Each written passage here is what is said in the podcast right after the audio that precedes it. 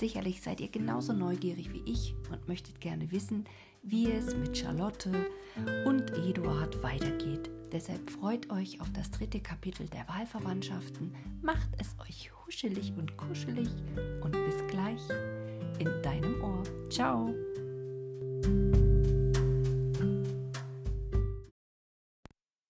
Drittes Kapitel Der Hauptmann kam. Er hatte einen sehr verständigen Brief vorausgeschickt, der Charlotten völlig beruhigte. So viel Deutlichkeit über sich selbst, so viel Klarheit über seinen eigenen Zustand, über den Zustand seiner Freunde gab eine heitere und fröhliche Aussicht. Die Unterhaltungen der ersten Stunden waren, wie unter Freunden zu geschehen pflegt, die sich eine Zeit lang nicht gesehen haben, lebhaft, ja fast erschöpfend. Gegen Abend veranlasste Charlotte einen Spaziergang auf die neuen Anlagen, und der Hauptmann gefiel sich sehr in der Gegend und bemerkte jede Schönheit, welche durch die eigenen neuen Wege erst sichtbar und genießbar wurden. Er hatte ein geübtes Auge und dabei ein genügsames, und ob er gleich das Wünschenswerte sehr wohl kannte, machte er doch nicht, wie es öfters zu geschehen pflegt, Personen, die ihn in dem ihrigen herumführten dadurch einen üblen Humor, dass er mehr verlangte, als die Umstände zuließen, oder auch wohl gar an etwas Vollkommeneres erinnerte, das er anderswo gesehen. Als sie die Mooshütte erreichten, fanden sie solche auf das lustigste ausgeschmückt, zwar nur mit künstlichen Blumen und Wintergrün, doch darunter so schöne Büschel natürlichen Weizens und anderer Feld- und Baumbrüchte angebracht, dass sie dem Kunstsinn der Anordnenden zur Ehre gereichten. Obschon mein Mann nicht liebt, dass man seine Geburtstag oder Namenstag feiere, so wird er mir doch heute nicht verargen, einem dreifachen Feste diese wenigen Grenze zu widmen. Ein dreifaches? rief Eduard. Ganz gewiss, versetzte Charlotte. Unseres Freundes Ankunft behandeln wir billig als ein Fest, und dann habt ihr beide wohl nicht daran gedacht, dass heute euer Namenstag ist. Heißt nicht einer Otto so gut als der andere? Beide Freunde reichten sich die Hände über den kleinen Tisch. Du erinnerst mich, sagte Eduard, an dieses jugendliche Freundschaftsstück. Als Kinder hießen wir beide so, doch als wir in der Pension zusammenlebten und manche Irrung daraus entstand, so trat ich ihm freiwillig diesen hübschen, lakonischen Namen ab.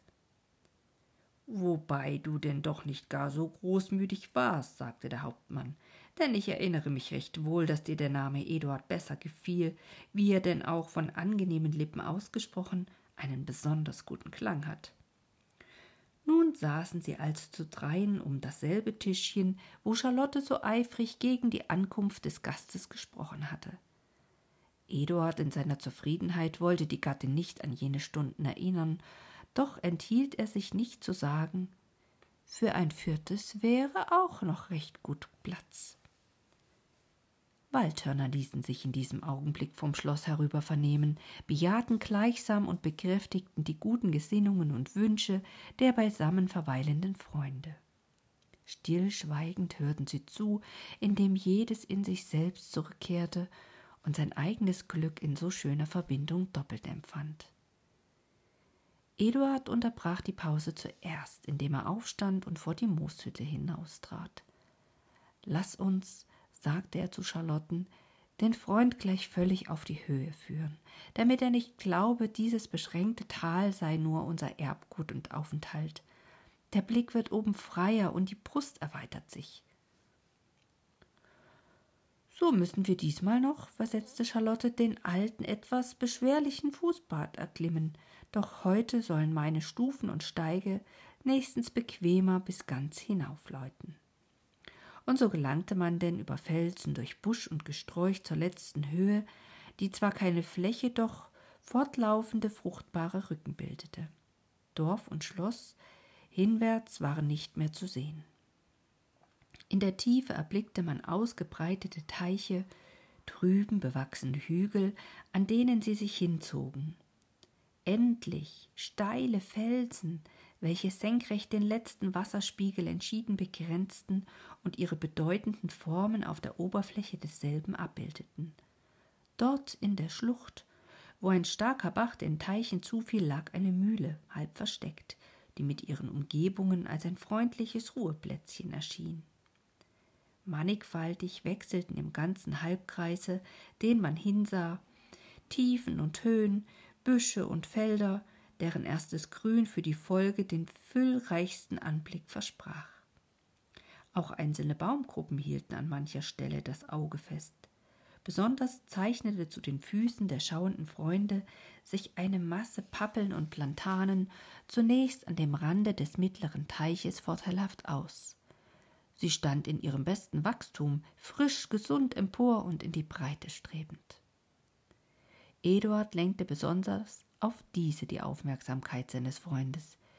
Diese habe ich, rief er aus, in meiner Jugend selbst gepflanzt.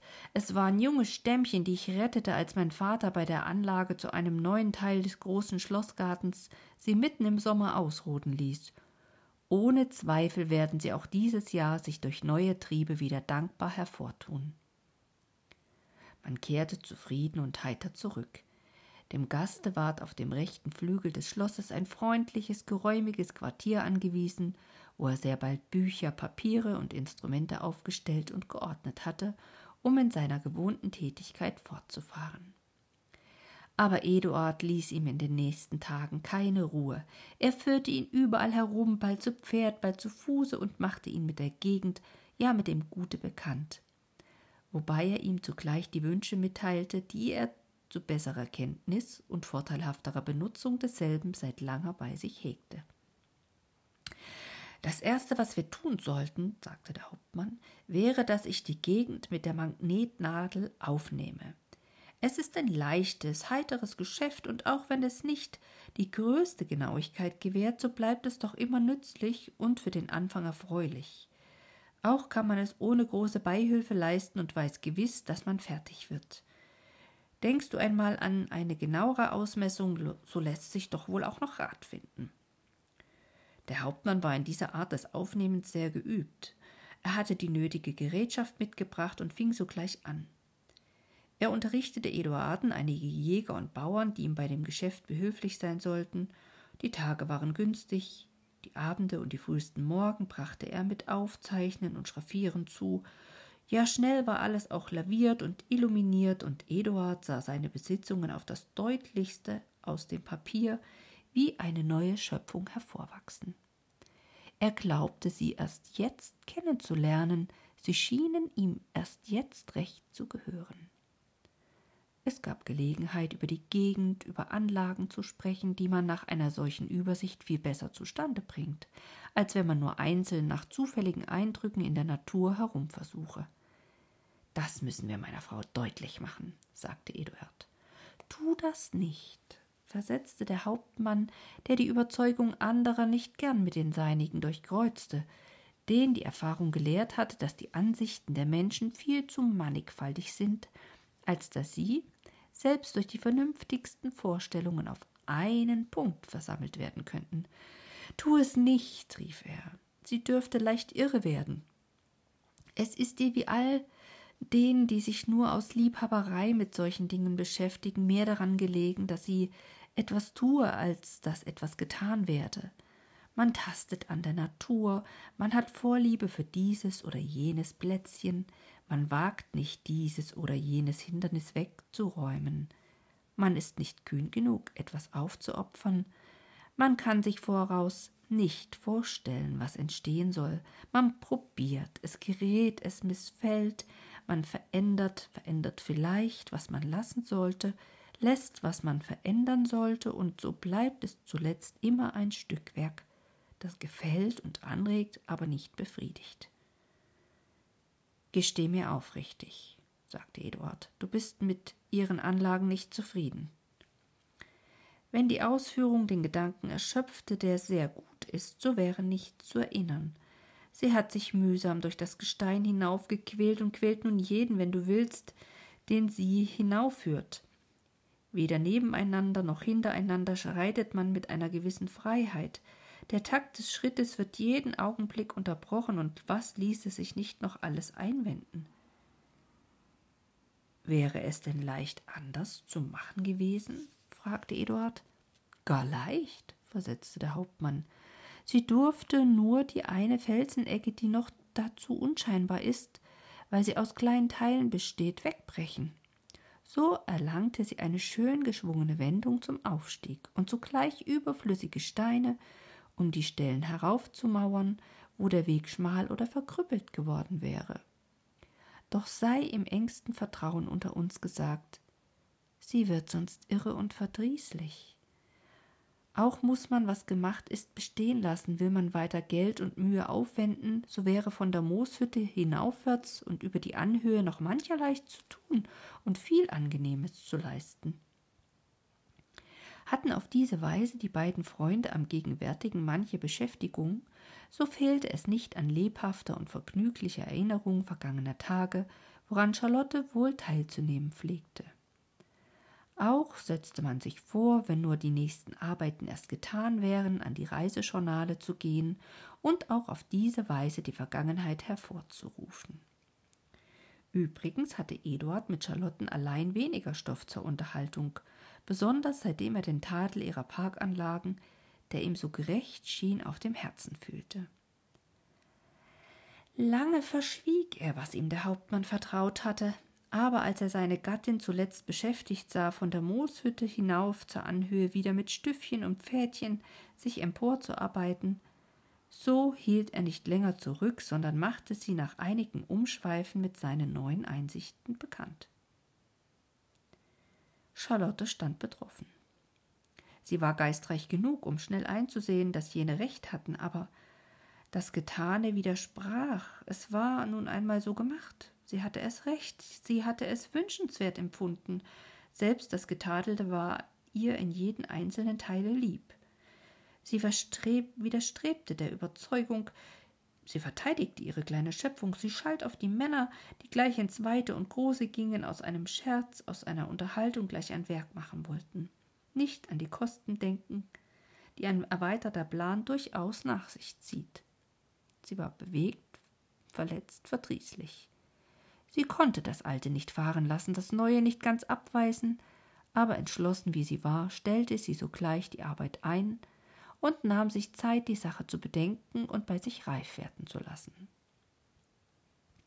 Indem sie nun auch diese tätige Unterhaltung vermisste, da indes die Männer ihr Geschäft immer geselliger betrieben und besonders die Kunstgärten und Glashäuser mit Eifer besorgten, auch dazwischen die gewöhnlichen ritterlichen Übungen fortsetzten, als Jagen, Pferde kaufen, Pferde tauschen, bereiten und einfahren, so fühlte sich Charlotte täglich einsamer. Sie führte ihren Briefwechsel auch um des Hauptmanns willen lebhafter, und doch gab es manche einsame Stunde. Desto angenehmer und unterhaltender waren ihr die Berichte, die sie aus der Pensionsanstalt erhielt einem weitläufigen Brief der Vorsteherin, welche sich wie gewöhnlich über der Tochter Fortschritte mit Behagen verbreitete, war eine kurze Nachschrift hinzugefügt, nebst einer Beilage von der Hand eines männlichen Gehülfen am Institut, die wir beide mitteilen. Nachschrift der Vorsteherin Oh, von Ottilien, meine gnädige, hätte ich eigentlich nur zu wiederholen, was in meinen vorherigen Berichten enthalten ist. Ich wüsste sie nicht zu schelten, und doch kann ich nicht zufrieden mit ihr sein. Sie ist nach wie vor bescheiden und gefällig gegen andere, aber dieses Zurücktreten, diese Dienstbarkeit will mir nicht gefallen. Euer Gnaden haben ihr neulich Geld und verschiedene Zeuge geschickt.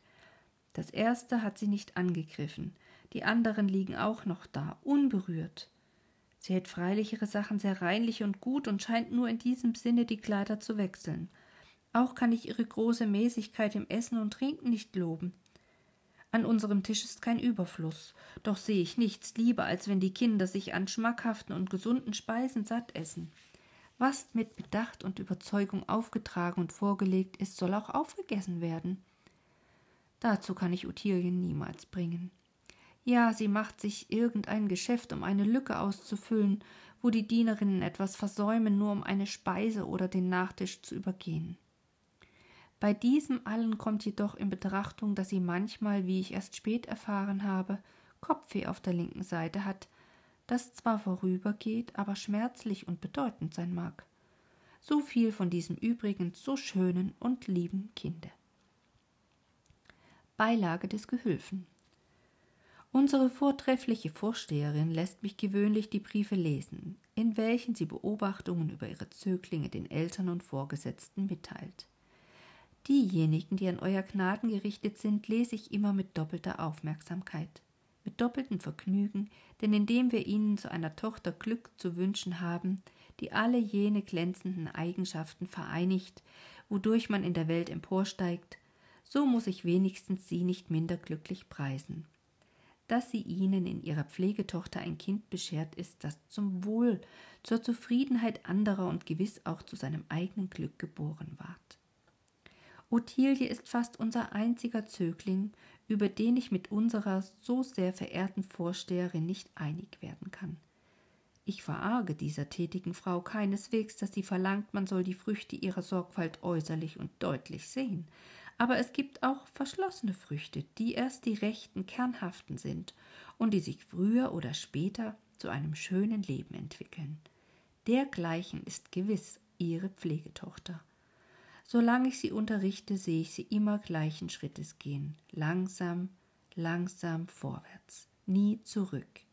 Wenn es bei einem Kind nötig ist, vom Anfang anzufangen, so ist es gewiss bei ihr. Was nicht aus dem Vorhergehenden folgt, begreift sie nicht. Sie steht unfähig, ja stöckisch von einer leicht fasslichen Sache, die für sie mit nichts zusammenhängt. Kann man aber die Mittelglieder finden und ihr deutlich machen, so ist ihr das Schwerste begreiflich.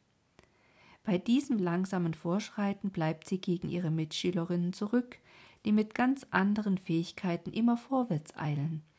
Alles, auch das Unzusammenhängende, leicht fassen, leicht behalten und bequem wieder anwenden. So lernt sie, so vermag sie bei einem beschleunigten Lehrvortrage gar nichts, wie es der Fall in einigen Stunden ist, welche von trefflichen, aber raschen und ungeduldigen Lehrern gegeben werden. Man hat über ihre Handschrift geklagt, über ihre Unfähigkeit, die Regeln der Grammatik zu fassen. Ich habe diese Beschwerde näher untersucht, es ist wahr. Sie schreibt langsam und steif, wenn man so will, doch nicht zaghaft und ungestalt. Was ich ihr von der französischen Sprache, die zwar mein Fach nicht ist, schrittweise mitteilte, begriff sie leicht. Freilich ist es wunderbar, sie weiß vieles und recht gut, nur wenn man sie fragt, scheint sie nichts zu wissen. Soll ich mit einer allgemeinen Bemerkung schließen, so möchte ich sagen, sie lernt nicht als eine, die erzogen werden soll, sondern als eine, die erziehen will. Nicht als Schülerin, sondern als künftige Lehrerin. Vielleicht kommt es Euer Gnaden sonderbar vor, dass ich selbst als Erzieher und Lehrer jemanden nicht mehr zu loben glaube, als wenn ich ihn für meinesgleichen erkläre. Euer Gnaden bessere Einsicht, tiefere Menschen- und Weltkenntnis wird aus meiner beschränkten, wohlgemeinten Worten das Beste nehmen. Sie werden sich überzeugen, dass auch an diesem Kind viel Freude zu hoffen ist. Ich empfehle mich zu Gnaden und bitte um die Erlaubnis, wieder zu schreiben, sobald ich glaube, dass mein Brief etwas Bedeutendes und Angenehmes enthalten werde. Charlotte freute sich über dieses Blatt. Sein Inhalt traf ganz nah mit den Vorstellungen zusammen, welche sie von Ottilien hegte. Dabei konnte sie sich eines Lächelns nicht enthalten, in dem der Anteil des Lehrers herzlicher zu sein schien, als ihn die Einsicht in die Tugend eines Zöglings hervorzubringen pflegt. Bei ihrer ruhigen, vorteilsfreien Denkweise ließ sie auch ein solches Verhältnis wie so viele andere vor sich liegen. Die Teilnahme des verständigen Mannes an Ottilien hielt sie wert denn sie hatte in ihrem Leben genugsam eingesehen gelernt, wie hoch jede wahre Neigung zu schätzen sei in einer Welt, wo Gleichgültigkeit und Abneigung eigentlich recht zu Hause sind.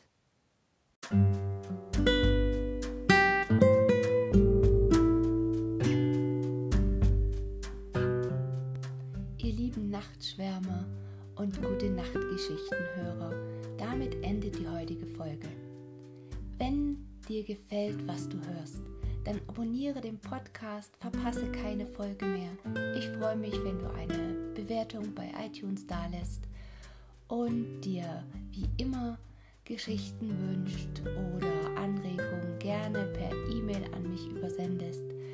Nutze dazu die E-Mail-Adresse einfachschlafen.gmx.de. Ich freue mich drauf. Und wenn du den Podcast mit einem Kaffee unterstützen möchtest, findest du in den Shownotes einen Link, wie du das tun kannst. Für heute wünsche ich dir eine gute Nacht und freue mich, wenn du beim nächsten Mal wieder mit reinhörst. Deine Anja.